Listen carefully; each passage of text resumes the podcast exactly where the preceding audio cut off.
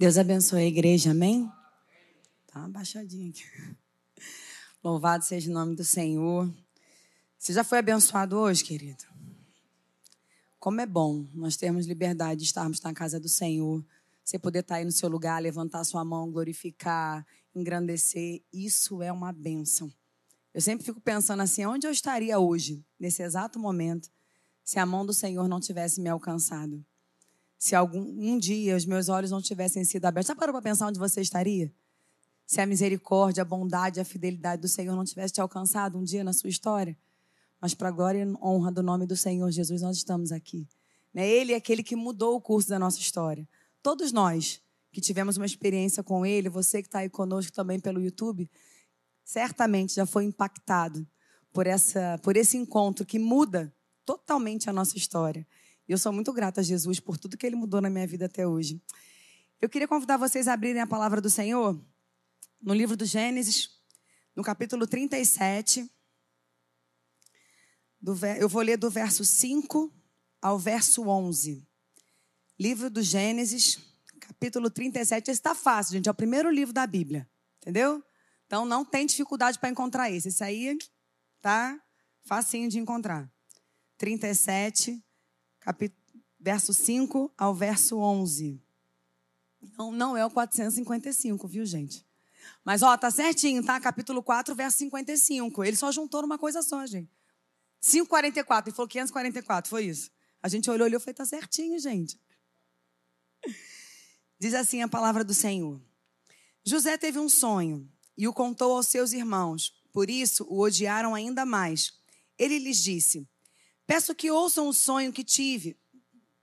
Sonhei que estávamos amarrando feixes no campo, e eis que o meu feixe se levantou e ficou de pé, enquanto os feixes de vocês o rodeavam e se inclinavam diante do meu. Então os irmãos lhe disseram: Você pensa que vai mesmo reinar sobre nós? Pensa que realmente dominará sobre nós? E com isso o odiavam ainda mais por causa dos seus sonhos e de suas palavras. José teve ainda um outro sonho que ele contou aos seus irmãos, dizendo: Sonhei também que o sol e a lua e onze estrelas se inclinavam diante de mim. Quando José contou esse sonho ao pai e aos seus irmãos, o pai o repreendeu, dizendo: Que sonho é esse que você teve? Você está querendo dizer que eu, a sua mãe e os seus irmãos iremos e nos inclinaremos até o chão diante de você? Os irmãos tinham inveja dele. O pai, no entanto, guardou aquilo no coração. José, ele era o penúltimo filho de uma família bem grande. Uma família de 13 filhos. Sete filhos de Lia, dois de Raquel, dois de Bila, dois de Zilpa. Mas José era um filho amado, porque José era o filho da velhice de Jacó.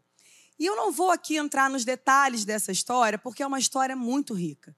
A história, a trajetória de José, gente, ela tem muito pano para manga, para muitos ensinamentos a respeito da palavra, dos princípios, da bondade, da fidelidade de Deus. Mas nessa noite, eu queria dirigir né, a nossa conversa, o foco daquilo que eu vou conversar com vocês, sobre as dores que José somou ao longo da sua trajetória com Deus. Porque José, hoje nós conhecemos o desdobramento de toda aquela história. Mas enquanto ele estava vivendo, esse moço acumulou foram dores na sua caminhada. Dores que muitas ele não teve culpa nenhuma. A Bíblia não diz que José fez algo de errado para sofrer aquilo que ele sofreu. E eu queria conversar com vocês nessa noite fazendo uma pergunta. Como é que você reage quando você é ferido? Como é que você reage quando o seu coração é machucado? Quais são as suas atitudes quando você é magoado, quando você é decepcionado, como é que você reage? A palavra de Deus, ela é apta para nos ensinar a respeito de tudo. E ela também nos ensina como nós devemos reagir numa perspectiva de Deus quando nós somos feridos, quando nós somos machucados, quando nós somos magoados. Porque Talvez alguns que estejam aqui ou nos acompanhando aí pelo YouTube estejam num momento como esse. Você foi ferido, você foi machucado, você foi magoado. Mas em algum momento da nossa vida, a gente vai se deparar com esses sentimentos. Sabe por quê? Nesse mundo nós teremos aflições. esse relacionamento pessoal, isso muitas vezes vai nos ferir. E aqui com José, percebam que a ferida começou dentro de casa. Ele foi ferido pelos seus irmãos. Ele foi machucado, ele abriu o coração. Sabe quando você sonha alguma coisa que é muito importante para você? Esse sonho, com certeza José não tinha nem dimensão do que, que era isso. Ele não tinha entendimento de onde que isso se desdobraria. Ele contou como algo que era particular. E no que ele abre o coração, ele é ferido. No que ele abre o coração, ele é rejeitado. No que ele abre o coração, ele é né, totalmente afastado, quê? excluído pelos seus irmãos. E muitas vezes, quando a gente é ferido, qual é a nossa primeira atitude? Pode falar sinceridade, gente. Se não fosse, vamos falar assim, se não fosse pelo Espírito Santo, quando tu é ferido, tu faz o quê? A gente revida. Ah, mas galinha de casa não se corre atrás, né não? Deixa, deixa comigo. Vai chegar a vez dele. Ah, eu vou dar o troco. Vai, Deus vai me dar, Deus vai me dar a oportunidade de dar esse troco. Nós temos essa primeira, esse primeiro movimento de fazer justiça com as nossas próprias mãos. Só que isso é uma cilada do diabo. E quando a gente entra nessa cilada, a gente já começa perdendo. Porque o Senhor é aquele que pleiteia a nossa causa. E nós aprendemos com a palavra de Deus como que nós podemos reagir sem dar esse troco aí. Porque a nossa justiça ela não serve para nada, gente. Porque você pode até ter a oportunidade de dar o troco. Mas posso te falar uma coisa? Não vai te saciar. Porque aquilo que te feriu ainda vai ser maior do que aquilo que você possa dar de troco. Mas o que chama a atenção na trajetória desse moço foi a maneira com a qual ele lidou, né, com todo esse processo de dor, sem comprometer a sua fidelidade a Deus, sem se deixar aprisionar nos lugares que essas dores tentaram levar José. José foi preso, José foi caluniado, foi acusado por um monte de coisa que ele não fazia. Mas ele não tomou este lugar que falaram a respeito dele. E nós precisamos aprender a lidar com as nossas dores dentro dessa perspectiva. Sabe por quê? Deus tem um propósito na sua vida. Você crê nisso? E Deus quer que você viva esse propósito. Só que para que a gente possa viver os propósitos de Deus, nós precisamos aprender a viver da maneira de Deus aprender a perceber as circunstâncias, aprender a lidar nos relacionamentos a partir da perspectiva de Deus. E na, na visão de Deus não é dando troco. Muitas vezes é sofrendo dano. Porque ao longo deste processo todo, o Senhor vai trabalhando na nossa vida. Eu quero conversar com vocês algumas atitudes que eu percebo aqui que José teve em lidar com as suas dores, não ser paralisados por ela e viver integralmente o propósito, o plano do Senhor para a sua vida. E a primeira coisa que eu aprendo aqui com José, aqui no caso eu li só um trecho do capítulo 37, mas eu vou conversando um pouquinho para frente, mas fica a sua Bíblia aberta. Se você puder depois, até na sua casa, ler com calma a história, vai valer muito a pena. Permita que Deus redirecione a sua caminhada. Permita que Deus o redirecione. José ele compartilha algo particular do seu coração, algo que Deus havia compartilhado com ele em sonho. E o que que ele recebe em troco? Ódio. Perfeito, pastor. O motivo é apresentado pela palavra. Os irmãos tinham inveja de José. Os irmãos tinham raiva. Na linguagem atual, os irmãos tinham um ranço intenso por, por José. Imagino que quando José vinha lá longe, a fisionomia já mudava. Porque José não sabia que os irmãos tinham essa raiva toda dele. Os irmãos o rejeitavam, mas José queria estar perto dos irmãos. E perceba que a Bíblia não diz que José fez alguma coisa para merecer isso, porque algumas coisas nós colhemos porque nós plantamos. Algumas situações, elas são resultado daquilo que nós plantamos. E a gente colhe a consequência. Mas aqui nesse caso, e eu nem vou entrar na, na, no mérito, que alguns podem falar assim: ah, Ana, mas José era fofoqueiro.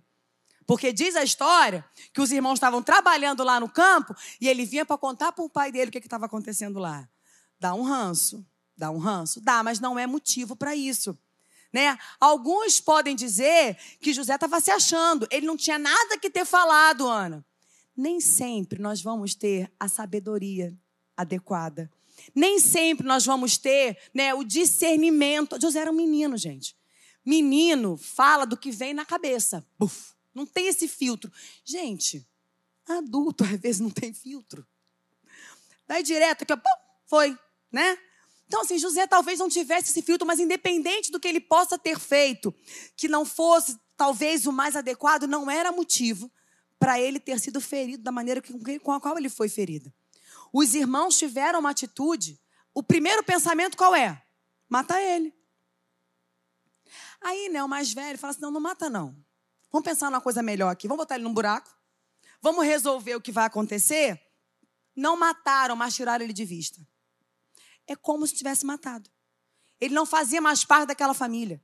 Ele foi privado do seu direito de conviver com os seus, com seu pai, com seus irmãos. E muitas vezes na nossa vida, nós enfrentamos rejeições. Muitas vezes nós enfrentamos dores, desgostos, por motivos que nós nem sequer conhecemos. Aqui a gente conhece porque a Bíblia diz. Mas os irmãos não conseguiam nem olhar no rosto de José direito.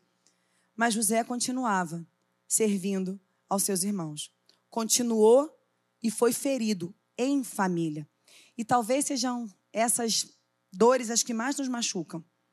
Quando a gente é, recebe um golpe onde a gente menos espera. Onde você está totalmente com a guarda baixada. Porque quando você está em casa, está em família, você não fica preocupado. Né? Tá guarda baixada, você está em casa, tá de chinelo, tá descalço, né? Você não está preocupado. Ai, mas eu vou falar assim, outro. Não, você fala com liberdade, você está em casa. São os seus, os meus não vão me rejeitar. Por isso é que são as feridas mais profundas que são causadas no nosso coração. Mas a palavra nos ensina, no verso 37, no verso 39, no verso 40, que o Senhor era com José. Cara, isso faz toda a diferença. O Senhor era com José. E Deus estava com José porque José estava com Deus. Ah, Ana, mas isso não está no texto. Não está de forma clara, explícita, mas está implícito. Lá no livro do profeta Amós, no capítulo 3, no verso 3, diz assim: Andarão dois juntos se não estiverem de acordo? Deus estava com José porque José estava com Deus mesmo sofrendo aquele processo tão intenso de uma dor, de ser rejeitado, de ser ferido, José ainda assim estava com Deus. Ainda assim, ele conservou o seu relacionamento com o Senhor. E como é difícil, quando a gente está ferido, a gente conservar o nosso relacionamento com Deus. Muitos pensam assim: poxa, mas Deus não viu? Poxa, mas por que, Deus permitiu? Poxa, mas por que, que Deus não impediu? José poderia ter murmurado, poderia ter reclamado dos seus irmãos, poderia ter se afastado da presença de Deus, mas ele não fez isso. Esse moço continuou em fidelidade com Deus. E essas feridas, muitas vezes, tendem a nos levar para lugares que não colaboram para o propósito de Deus para as nossas vidas. Lugares de ingratidão, lugares onde a gente questiona a suficiência da bondade, da presença, do direcionamento de Deus. Onde Deus está? Lugares que nos levam muitas vezes a questionar da fé. Lugares que muitas vezes nos levam a questionar o nível da nossa entrega ao Senhor e à sua vontade. Mas José não se permitiu ficar nesse lugar. José não se permitiu ser aprisionado. Mesmo quando seu corpo ficou aprisionado, ele manteve a sua liberdade de se achegar a Deus. Ele naturalmente não podia fazer muita coisa, era só um menino, inicialmente, sendo transportado à força para um lugar que ele não queria ir. Ele não sabia dos desdobramentos. Talvez você está passando por uma situação que você está sendo quase conduzido à força, você não tem o que fazer, você ainda não conhece o desdobramento dessa situação, mas eu quero te lembrar nessa noite: o Senhor é com você. E isso faz toda a diferença. Seja fiel ao Senhor. Se mantenha firme no seu compromisso com o seu Deus. Não permita que esse machucado, que essa mágoa te paralise. Viva todos os dias em comunhão e em relacionamento, Deus está com você. E percebam que cada experiência que José passou foram treinamentos de Deus para aquilo que um dia ele viria executar. Esse moço, gente, ele sofreu um bocado. Ele foi alvo da inveja dos irmãos, como o pastor falou, o irmão tinha raiva dele, todos eles. Ele foi vendido como escravo. Ele foi acusado por assédio, de assédio pela mulher do Potifar. Alguns vão chamar de Potiféia, eu não sei se era esse o nome da senhora. Acusado de assediar a moça encarcerado por um crime que ele não cometeu, foi jogado numa prisão onde ficavam os presos políticos, aqueles que maquinavam contra o rei, contra o faraó. José não tinha nada a ver com aquilo. Ele foi esquecido por aqueles a quem ele ajudou. Porque o copeiro, que ele interpreta o sonho, volta lá para o palácio. E ele se esquece dele. Eu entendo que esse esquecimento aí tinha um, um ajuste do tempo de Deus. Porque quando Deus quer fazer lembrar, o Senhor lembra. Quando Deus quer trazer alguém à sua memória, o Senhor traz. Mas ele foi esquecido. Ele falou assim: Poxa, não esquece de mim, não. Você faz um bem para alguém, pô, lembra de mim aí. Quando chegar lá diante de Fulano, fala a meu respeito. Gente, como é que aquele copeiro esqueceu do homem? Não dá. O cara ia morrer. Como que você esquece de alguém que te livra da morte? Você não esquece. Você não esquece. Mas a história diz que ele esqueceu. Então, no meio desse tempo difícil de dores que você possa estar enfrentando, deixa Deus te redirecionar. Não dá para voltar para trás. Não dava. O apóstolo Paulo fala assim: esquecendo-me das coisas que para trás ficam, prossigo para o alvo. Sai desse passado, não fica preso no que aconteceu. Deus tem algo novo para fazer na sua vida. Eu não sei, uma coisa que sempre me conforta muito, quando eu não sei o que fazer, eu falo assim: tem um caminho, tem um jeito tem uma maneira, eu não sei qual vai ser, mas eu sei que Deus tem. Eu sei, eu falo, Senhor, abre os meus olhos espirituais para que eu veja. Senhor, abre o meu entendimento para que eu consiga alcançar o que o Senhor está querendo me direcionar. Deixa Deus te direcionar. Ficou para trás? Machucou? Feriu? Avança para as coisas que estão adiante de você. Deus tem vida para você. Essa dor, isso que te feriu, que te machucou, não precisa te definir, não precisa te paralisar. Deus tem um tempo de movimento para você, apesar da sua situação, apesar das suas dificuldades. Agradeça a Deus, porque você não está sozinho nesse tempo. Agradeça ao Senhor. Em algumas vezes, quando eu né, nas nossas conversas, né? Eu falo assim, ai, Patrick, mas como é que vai ser isso? Ele fala assim, moço, já imaginou se a gente passasse por isso sem Jesus? Eu falava, nem sei, acho que eu tinha enlouquecido já. Porque poderia. Eu poderia, você poderia passar pelos mesmos problemas que você passa hoje, só que sem Jesus. Já imaginou que loucura? Porque nós temos nele o motivo de toda esperança. Ter Jesus, tem um corinho que canta assim, eu não vou cantar, tá, gente? Fala assim, só de ouvir tua voz, os meus medos se vão. Só de sentir a presença do Senhor, o meu coração se aquieta. Só de ouvir o balbuciar do meu pastor, a minha alma se aquieta. Então, isso, que isso é uma bênção. Seja grato porque você não está sozinho. Se o Senhor não te livrou, não te privou desse processo, pode acreditar, tem vida de Deus para fluir através desse tempo na sua vida. Outra coisa que eu aprendo aqui com José Lembre-se de quem está no controle. Que coisa maravilhosa. Lembre-se de quem está no controle. Deus era com ele. E isso se repete em várias partes dessa história. E nessa, nessa temporada da história de José, ele estava totalmente fora do controle. Ele já tinha perdido a linha, ó. O controle lá, muito longe, ele não mandava mais em nada. Tudo aquilo que para ele era comum, conhecido, seguro, ficou para trás. Ele não tinha mais ninguém, ele só tinha o Senhor. E percebam que os desdobramentos desse sofrimento de José, ele acontece por aquilo que Deus, por algo que Deus revelou a ele. Ele não tinha dimensão disso. Ele não sabia que ele chegaria a governar o Egito daquela época, a maior potência.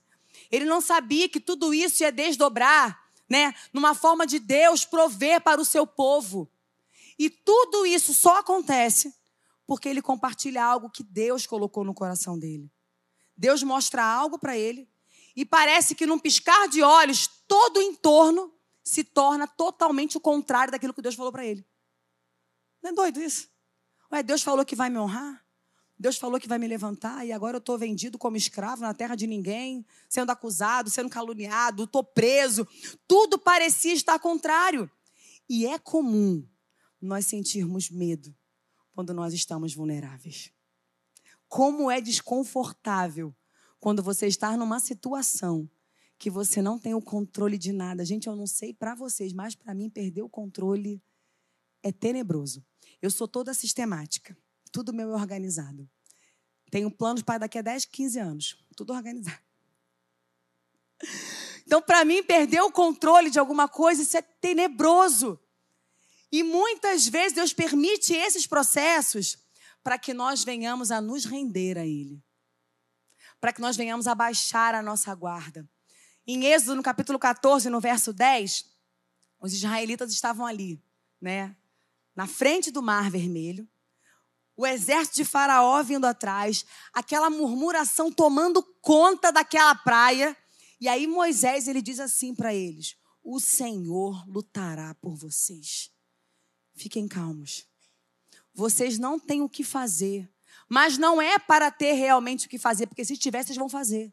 É porque esta situação é para que o nome do Senhor seja glorificado. Então, quando você se deparar com a sua falta de recursos, quando você se deparar com a sua incapacidade de gerir alguma situação, levante os seus olhos para o alto e entenda: o Senhor lutará por você. O Senhor trará uma estratégia. O Senhor entrará com providência. Por que, Ana? Porque o Senhor, muitas vezes, nos permite sermos apresentados às nossas limitações, para que a gente possa olhar para o alto e entender que o nosso socorro vem do céu, querido.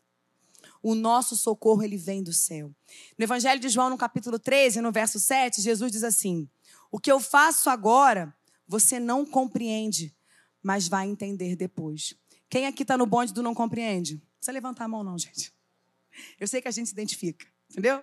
É o bonde do não compreende. Eu só escuto assim, Ana, mas eu não estou entendendo. Eu falo, amada, bem-vinda, porque eu também já não entendo muita coisa há muito tempo. A gente anda por fé, não porque a gente entende as coisas. Porque as trajetórias de Deus, muitas vezes, elas são contrárias do que aquilo que Ele nos fala. Olha, eu vou fazer isso na sua vida. Eu vou trabalhar assim no seu casamento. Eu vou te levantar assim ministerialmente. Eu vou fazer isso na vida do seu filho, do seu esposo, da sua filha. E tudo, de repente, muda o cenário. Aí você fala, ué, gente, será que foi Deus que falou comigo? Alguém? Não? É assim. Porque eu falo assim, mas se Deus falou comigo que ia fazer isso, por que a coisa está assim desse jeito agora? Ele está no controle. Quando seu coração se acelerar, que você está machucado, ferido, sem saber o que fazer, não podendo mais voltar para onde estava, tendo que ir para frente de qualquer jeito, porque não tem mais porta de volta. Lembra para o seu coração assim: o Senhor está no controle. Põe sua mão assim no seu coração e fala para você baixinho, só para você ouvir. O Senhor está no controle. O Senhor está no controle da sua vida. Seja conduzido por Ele e peça, independente dos processos, Senhor, cumpre toda a tua vontade na minha vida. Porque quando a vontade do Senhor se cumprir na sua vida, o nome dele vai ser glorificado. Vidas vão ser abençoadas pela sua vida. A gente às vezes olha alguns expoentes, né, que tanto nos abençoam, mas a gente não conhece a história. Mas cada um que é usado por Deus tem a sua trajetória. E essa trajetória, querido, ela está lá marcada. Tem capítulos de dores, tem capítulo de lágrimas, tem capítulos de injustiças, tem capítulo de traições. Está lá. Mas o Senhor sabe. E Ele vai nos dando forma. E para cada cura que Deus opera na sua vida, o Senhor transforma isso para que outros sejam abençoados com o mesmo consolo que você recebeu da parte de Deus. Quantos aqui já não receberam ministérios daquilo que foi uma dor sua no passado? E hoje você fala assim: Eu sei o que é isso. Eu conheço essa dor. Eu já passei por isso. E Deus fez assim comigo. E Deus trabalhou assim comigo. E Deus vai transformando as nossas feridas em vida para as outras pessoas que nós vamos ainda tocar ao longo da nossa trajetória com Ele. Deixe que o Senhor te redirecione. Lembre quem é que está no controle. Traga a sua dor para Deus. É interessante que na história desse relato de José, não diz que José estava orando, que Daniel orava, né, três vezes ao dia. Mas eu fiquei falando, gente, mas onde que mostra que José estava orando? Não diz que José estava orando. Mas a trajetória de José nos mostra que ele tinha um relacionamento com Deus. Diz que Deus abençoou a casa de Faraó por causa de, de José. Diz que quando ele foi lançado injustamente lá no cárcere, Deus o abençoou e ele encontrou graça aos olhos do carcereiro. E diz que José fazia tudo o que tinha para ser feito. Ele não foi passar férias na prisão, não, tá, gente? Ah, mas José estava ali, mas Deus ia cumprir a palavra na vida dele, Ana. José tinha trabalho naquela prisão.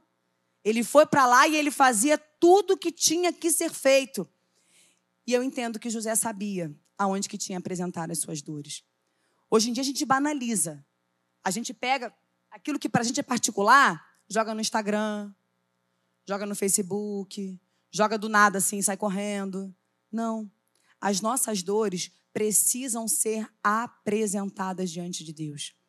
O nosso Deus é um Deus que nos acolhe. O nosso Deus é um Deus que deseja nos conhecer. E a gente às vezes acha assim: ah, mas eu não vou falar nada não, porque deixa pra lá. Vai deixando para lá. Vai deixando ferida aberta na sua trajetória. Vai deixando ferida aberta, porque uma ferida aberta é uma oportunidade de você ser tocado de forma indevida por alguma seta do inimigo. Não deixa, não. Se aproxima diante do seu Senhor. E quando nós sofremos, nós temos essa liberdade em Cristo de nos aproximarmos dele. Nós temos pelo menos três razões que nos incentivam a nos achegarmos a Deus. Primeiro, Jesus nos traz conforto. Lá em Mateus, no capítulo 11, no verso 28, diz assim: Venham a mim, todos vocês que estão cansados e sobrecarregados, e eu vos aliviarei. Aonde você está buscando alívio para a sua dor? Aonde você está buscando alívio para a sua sobrecarga? Esse mundo, no máximo, um paliativo, mas não traz cura, não traz restauração. É ao Senhor e você pode pensar assim: ah, mas eu vou apresentar isso para Deus? Vai. Ah, mas eu vou falar isso para Deus? Vai. Te contar um segredo? Ele já sabe. Ele só nos abriu um caminho para que nós pudéssemos compartilhar com Ele de um ato voluntário. Ele nos traz alegria, mesmo em tempos difíceis. O Senhor nos traz alegria. Porque a alegria do Senhor não é uma alegria de circunstância. A gente às vezes pode estar passando um tempo super difícil, super complicado, mas nós temos uma alegria que não tem nada a ver com o meu momento atual. É uma alegria daquele que tem relacionamento e intimidade com Deus. Diz assim no Salmo 16, no verso 11: Tu me farás ver os caminhos da vida, na tua presença a plenitude de alegria. À tua direita há delícias perpetuamente. Na tua presença há plenitude de alegria.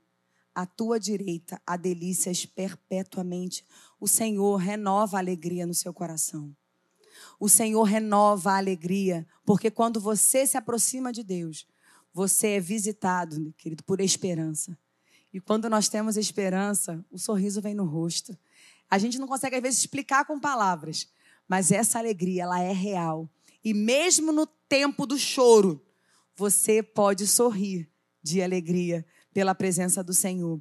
E aqui no Salmo 147, verso 3, tem um versículo lindo que diz assim: Ele sara os que têm o coração quebrantado e trata as feridas deles. O Senhor, ele sara. Você pode se aproximar porque ele traz cura e traz crescimento. Coração quebrantado é um coração quebrado um coração que ficou machucado, um coração que está ferido. O Senhor ele trata e diz que ele cura as feridas. Cura, o Senhor se importa com as suas feridas. O Senhor se importa com o seu coração quebrado. Até quando você vai tentar viver e andar por mais quantas milhas com o coração quebrado e cheio de ferida aberta? O Senhor pode te curar e o Senhor pode te restaurar.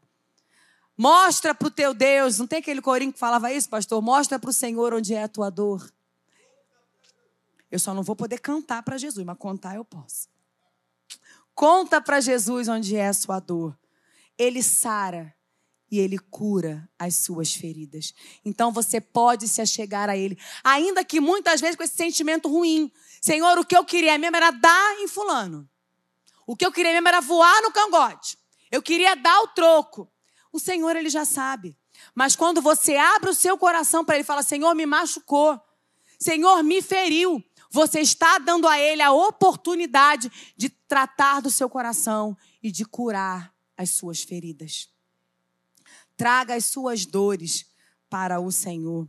O Senhor Jesus, ele sabe muito bem o que é ser rejeitado. O Senhor Jesus, ele sabe muito bem o que é ser traído. O Senhor Jesus, ele sabe muito bem o que é ser excluído pela sua família. Ele sabe exatamente como é a nossa dor. Então pode falar com ele. O Senhor, ele se fez homem e ele conhece todo esse nosso essas nossas dores, as nossas lutas, as nossas feridas, o Senhor conhece. E quem já passou sabe como orienta. Então, se aproxima do Senhor. E mais uma aqui, ó. Perdoe aqueles que te feriram. Permita que o Senhor te direcione, redirecione. Lembre para você quem está no controle. Traga a sua dor para Deus e perdoe aqueles que te feriram. Essa parte, até aqui estava. Mas essa parte é uma parte mais difícil. Em Hebreus, no capítulo 12, no verso 15, a palavra diz assim: Cuidem para que ninguém fique afastado da graça de Deus e que nenhuma raiz de amargura brotando cause perturbação e por meio dela muitos sejam contaminados. Quando você retém o perdão, é como se você estivesse cultivando uma raiz de amargura no seu coração. E essa raiz de amargura, quando ela brota, o que a palavra diz que ela causa perturbação e que ela contamina. Ela não vai contaminar só você não. Através de você ela vai contaminar outros. Porque a erva daninha ela se espalha. Então nós precisamos atentar para essa necessidade de perdoar aqueles que nos feriram. E no capítulo 45 do livro do Êxodo, do, do Gênesis mesmo, José, ele perdoa os seus irmãos. E esse perdão, ele está explícito da maneira com a qual José agora, já um homem bem mais maduro, já experimentado no relacionamento com Deus, ele olha para a sua trajetória e ele consegue ver, mesmo em todo aquele processo de dor, ele consegue ver a mão do Senhor. Ele consegue ver que fez parte de um propósito de Deus. Eu não estou dizendo que tudo que aconteceu foi plano de Deus. Eu estou querendo te dizer que até mesmo aquilo que intentaram contra ele, Deus transformou em bênção. Porque quando nós estamos em, em, relacionamento com Deus, quando nós andamos com Deus, quando Deus está conosco, até mesmo aquilo que se levanta contra nós, Deus transforma em bênção para a nossa vida. Todas as coisas cooperam juntamente para o bem daqueles que amam a Deus. A gente é tendencioso a olhar as partes separadas, mas Deus ele vê o todo. Nada fugiu do controle dele, porque ele está no controle. Vai fugir do meu? Vai. Vai fugir do seu? Vai. Mas só não pode fugir do controle do Senhor, querido. E se alguém tira alguma coisa da mão dele, somos nós. Porque ele não joga fora, não. Somos nós que vamos lá e falamos assim: me dá isso aqui que eu vou resolver do meu jeito. A gente faz isso. É como se o que ele faz não fosse suficiente para resolver o problema. A gente vai lá, pega de volta. Fala, me dá isso aqui que eu vou resolver do meu jeito. O senhor não está sabendo resolver nada, não. Quem tira da mão do Senhor somos nós. Mas também quem coloca nas mãos dele somos nós. Se você já colocou essa situação, essa dor, essa ferida nas mãos do Senhor, deixa na mão dele. Ele vai te curar, ele vai te sarar, ele vai te capacitar a perdoar, porque se a gente não perdoa, a gente adoece. E nós devemos perdoar por quê? Porque Jesus nos perdoou quando nós não merecíamos. E a gente é tendencioso a achar que só posso perdoar quem merece. Não, não, não merece. Ah, mas ele fez, ela fez. Não merece. Nós não merecíamos. Esse olhar de misericórdia que Deus nos leva a ter pelo outro é um olhar que nós aprendemos com Ele, porque Ele nos olhou com esse olhar de misericórdia. E Deus quer nos capacitar através de um processo a perdoar aqueles que nos feriram. O fato de você perdoar não significa que vai, ter que andar junto de novo. Como assim, pastora? Tem situações, queridos, que a gente vai perdoar. Nosso coração vai estar zerado. Mas não vai dar mais para andar junto. Por quê? Não anda junto porque não está de acordo. Aprendemos lendo o livro do profeta Amós. Agora, perdão precisa acontecer. Porque você só vai ser curado quando você perdoar. Você só vai ser sarado quando você perdoar. E perdoar é reconhecer que está ferido. E quanto mais próximo, quanto mais perto, mais profunda é a ferida que é feita. Mas o nosso Senhor, ele tem poder suficiente para nos capacitar a liberar esse perdão. Porque o que é perdoar? É você não imputar mais sobre o outro uma dívida que ele tem. Não é esquecer, a gente não tem amnésia. Talvez uma das ilustrações mais perfeitas que eu já escutei sobre perdão é cicatriz. Você olha, quem já. Assim, eu era uma criança muito agitada, então eu tenho. Enfim, eu tenho um monte de cicatriz. Mas quando eu olho, eu sei o que, que é. Eu sei aonde foi, mas não me dói mais. Mas na época doeu pra caramba. Mas assim, hoje já não me dói mais. Então, quando você olhar para a situação, olhar para a pessoa, ou relembrar através de alguma situação, alguma foto, você vai lembrar assim: nossa, já me magoou muito, já me feriu muito. Mas e aí? E aí que eu estou zerado em Deus. Certa vez, eu era nova convertida. Eu, eu tive uma experiência de, de ter que perdoar uma pessoa, né? E eu, gente, eu tinha muita dificuldade de perdoar. E aí, todas as vezes que eu dobrava meu joelho para orar, o Espírito Santo falava comigo: tem que perdoar, Ana. Eu falei, ah, Jesus, vamos falar de outras coisas, vamos falar do reino, da palavra, vamos adorar aqui o teu nome, né? Deixa isso para lá. E aí o Espírito Santo voltava: Ana, tem que perdoar. E eu falava, Jesus, mas eu não consigo, eu quero mais que vá para o inferno mesmo, né? Eu quero. Estou sendo sincera, assim que eu falava com Jesus, tá, gente? Senhor, eu acho que merece o um inferno, porque uma pessoa não faz um negócio desse, né? E aí o Espírito Santo falava assim: Ana, tem que perdoar. Eu falava, tá bom, Jesus, mas como é que eu vou perdoar? Eu não sei perdoar. Não é um botão que tu aperta que assim, tum, tá perdoado. Não, não é. Aí Deus falou comigo assim: ora por essa pessoa. Eu falei, ah, mas não vou orar mesmo, porque se eu orar, Deus vai abençoar. Falei, não vou orar. Aí o Espírito Santo falou comigo assim: ora, Ana, ora por essa pessoa. Gente, as orações mais difíceis da minha vida. Já, já, já praticou orar por alguém que tu não quer que Deus abençoe? Gente, seja sincero. Tu, né? Não me constrange muito, não, só um pouco. E eu falava assim, Senhor, abençoa. Não, não abençoa, não. Abençoa não, porque não tá bom para ser abençoado ainda não. E aí eu voltava, toda vez eu emperrava naquele momento na minha devocional. Eu emperrava ali. Até que um dia, gente, a coisa começou a fluir. Sabe? Eu falava assim, Senhor, né? Eu, eu insistindo, porque a decisão de perdoar, ela é resultado de uma persistência sua. Não é uma vontade que daí passa. Ah, eu estava no culto, o pastor pregou, me deu até uma vontade, mas passou. Não. O perdão, ele é um processo de cicatrização. Então, é um processo de cuidado, né, de proteção. Quando você tem um machucado, você cuida, você protege. Mas você deixa o médico ver. Se você não deixar o médico ver, como é que vai saber se está indo bom ou se não está? Né? É um processo. E eu todos os dias eu voltava naquela situação e eu, e eu abençoava, Senhor, abençoa essa pessoa, que ela tenha um encontro contigo, que ela tenha uma revelação na tua palavra e começava a orar, gente, sem, sabe, sem aumentar nada não. Com o tempo, eu já não tinha mais aquilo. Sabe? Eu já não tinha mais. Deus foi me, me, me tratando num olhar de misericórdia tão grande que eu falei, gente, quem sou eu? Tô liberta. Tô liberta. E Deus é tão maravilhoso que me botou na frente da pessoa. Deixa eu ver se tá curada. Igual quando o médico fala, dá um pulinho aí para saber se esse pé tá bom. Sabe? Eu falo, Jesus, não faz comigo não. E Deus fez. Mas eu, ele fez aquilo para me mostrar que eu estava curada. Sabe? Era comigo, não tinha nada a ver comigo.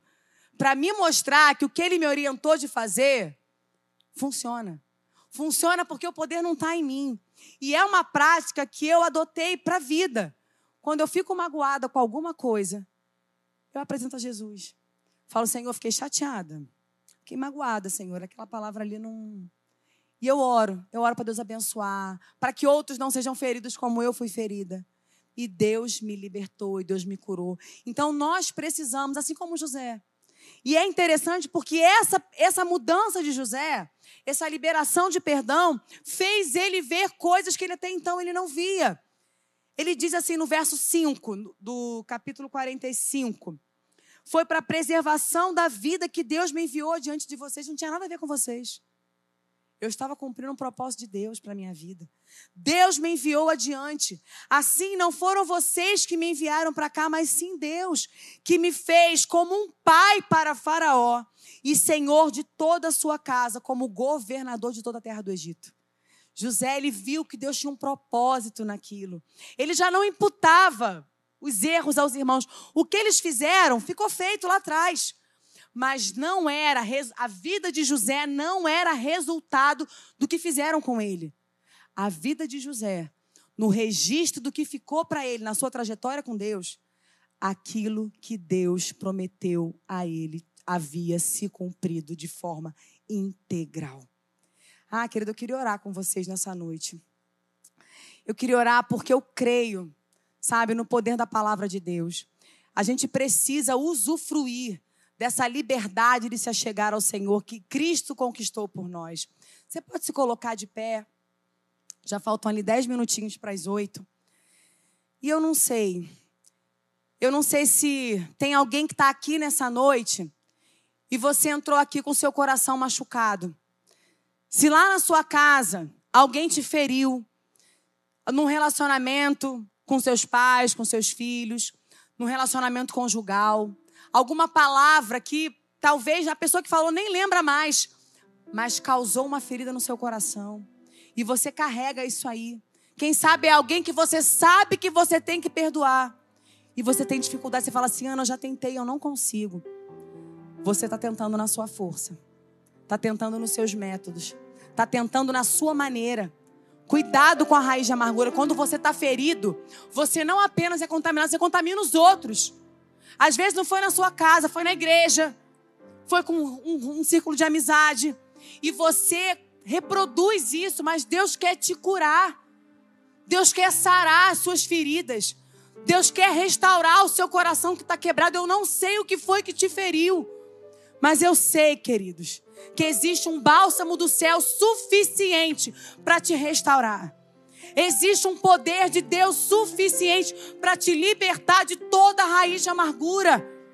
Nós seremos feridos em algum momento da nossa vida, mas temos em Cristo uma maneira de lidar com isso de forma diferente. Você não precisa ser o resultado do que fizeram com você. Isso não é jargão, não, isso é Bíblia. José não foi aquele que foi vendido, não. José foi aquele que foi conduzido por Deus para ser como um pai para Faraó, para governar o Egito e ter em si o cumprimento de toda a vontade do Senhor. Aquilo que intentaram contra ele, ele mesmo reconheceu. O meu Deus transformou em bênção. Você quer receber essa oração, querido? Você quer pedir que o Senhor te ajude a tocar, talvez, nessa ferida que você nem consegue mais tocar? Você já nem mostra para ninguém, porque dói demais. Mas o Senhor te trouxe aqui para tocar na ferida do seu coração, para mudar o curso dessa história, para te redirecionar, para abrir o seu entendimento. Não dá para voltar o que passou, mas tem vida para frente. Tem esperança para frente, tem projeto para frente, sabe? Tem plano de Deus na frente para sua vida. É com você. Vem aqui na frente. Nós vamos orar. Vem aqui na frente. Não se preocupa com quem está do seu lado. Quem está do seu lado, está do seu lado. Mas vem aqui na frente. Não saia daqui desse mesmo jeito hoje. Chega de ficar cultivando essa raiz de amargura no seu coração, querido. O seu coração é morada de Deus. Você não precisa ficar com esse sentimento te contaminando e contaminando os outros ao seu entorno. Você quer você quer pedir que o Espírito Santo te conduza como ele conduziu José. Que ele lembre para você quem é que está no controle da sua vida, da sua história. Você que está conosco aí também pelo YouTube, se você quer essa oração, coloca assim no seu coração. Fala, Senhor, me visita, eu estou aqui, Jesus. Senhor, eu não quero mais andar em sofrimento. Senhor, eu não quero mais conviver com essa ferida, eu não quero mais culpar ninguém. Eu quero ser curado. Eu quero ser sarado. Eu quero ser livre para viver os projetos de Deus para minha vida. Senhor Jesus, nós louvamos o teu nome. Senhor, nós somos gratos pela tua presença. Senhor, nós somos gratos porque a tua palavra, Senhor, ela é lâmpada, ela é luz. O Senhor sabe exatamente quando fala e como fala com cada um de nós.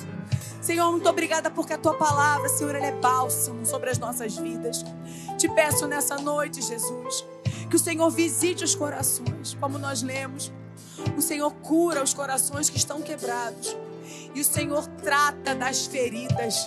Eu te peço que nessa noite, Senhor, o Senhor cure tudo aquilo que machucou, tudo aquilo que marcou, tudo aquilo que intentou, Deus, contra o cumprimento da tua vontade. Mas maior é aquele que está em nós do que aquele que se levanta contra nós. Eu te peço que nessa noite, Senhor, o Senhor toque nessas feridas. Senhor, e até onde agora reinou a morte, reinou a dor, Deus venha gerar vida, venha ser frutificado vida de Deus. Senhor, que eles venham a fluir na tua presença, Pai. Deus, que venha nascer vida. Que essa cicatriz, Senhor, seja cicatrizada pelo teu poder, Deus. Senhor, que essa ferida venha a ser cicatrizada pelo teu poder, Jesus. Que haja cura, que haja um broto de renovo nessa noite, Senhor que haja esperança renovada, que haja restauração, que haja abertura de olhos e de entendimento espiritual, para que eles possam ver, Deus, que o Senhor é um Deus fiel, um Deus zeloso. E as coisas fogem do nosso controle, sim, mas não fogem do teu. Eu te peço em nome de Jesus, Senhor, que essas feridas, que essas marcas, tudo aquilo que machucou, Deus, não seja aquilo que venha definir os meus irmãos, mas que eles sejam encontrados, definidos pelo Senhor, na identidade do Senhor, fluindo na experiência, Deus, de tudo aquilo que o Senhor tem planejado para eles, meu Deus. Rendemos a Ti nessa noite, Paizinho, toda a honra, toda a glória e todo o louvor.